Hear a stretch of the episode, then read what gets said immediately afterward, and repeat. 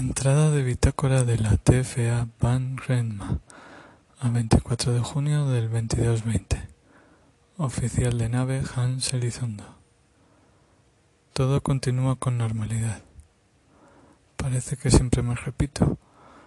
En otras naves siempre hay incidencias, porque hay mucha más tripulación, porque también las naves están ya hechas polvo.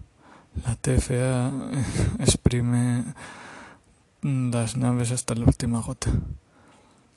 La Marco Polo estaba llena de parches y la refrigeración siempre fallaba en alguna sección.